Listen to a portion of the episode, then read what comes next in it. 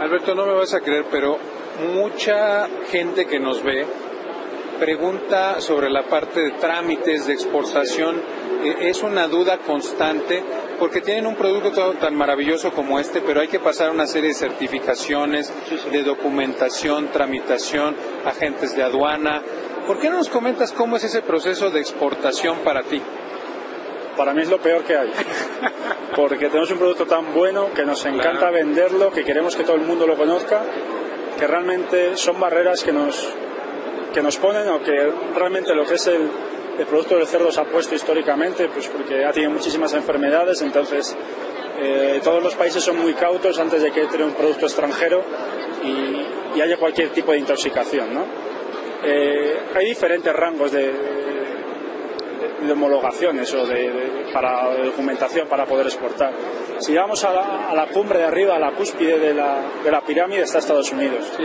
Estados Unidos es el país más complicado para, para poder exportar. Nuestra empresa eh, es propietaria de un, de un, matadero que ha costado 60 millones de euros y ahora mismo es la, la, referencia de Ibérico en España, está homologado para Estados Unidos y, y, muchas de las grandes marcas vienen a nuestra empresa a sacrificar para poder ir a esos mercados. Claro. También estamos homologados para ir a, para ir a China.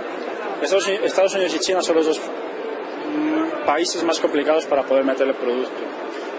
Luego México, México tampoco es sencillo, eh, tienes que cumplir muchísimos requisitos, sanidad animal, eh, todo el control de etiquetado, doble etiqueta porque en México también requiere otra etiqueta. Cada país es completamente distinto, tienes que leerte las notas informativas que publica el gobierno español junto con el gobierno mexicano en este caso y, y cumplirlo a rajatabla porque si no el producto puede salir de España pero una vez que llega aquí a las aduanas el Sagarpa no te lo va a dejar introducir. Claro, claro.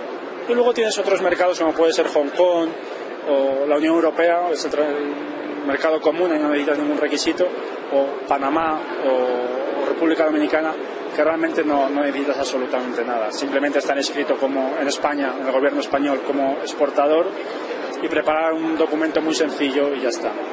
Pero cada país es un mundo completamente distinto. Hablemos de España. ¿Cómo se exporta? ¿Cuál es el proceso de exportación de España? Hay un documento EUR1, el tema de agente de aduanas, el tema logístico.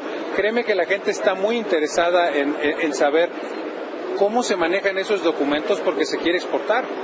Realmente nosotros como, como fabricantes lo que tenemos que hacer es eh, completar un certificado sanitario que lo emite el, el CESGAN, que es el, gobierno español, el Ministerio de Agricultura, y en ese, y en ese certificado nos, nos piden los lotes de todos los productos, los pesos, la denominación tal y como aparece en la etiqueta, porque esa etiqueta o ese certificado es el que va a ver el veterinario aquí cuando llega a destino y si no coincide no te lo va a dejar meter. Eh, y luego tú firmas ese documento que ya indica que tú te comprometes a que los cerdos provienen de, ciertos lugares concretos, que cumples con toda la normativa europea al respecto y, y, estás de acuerdo a lo que se acordó, valga la redundancia, entre México y España en este caso.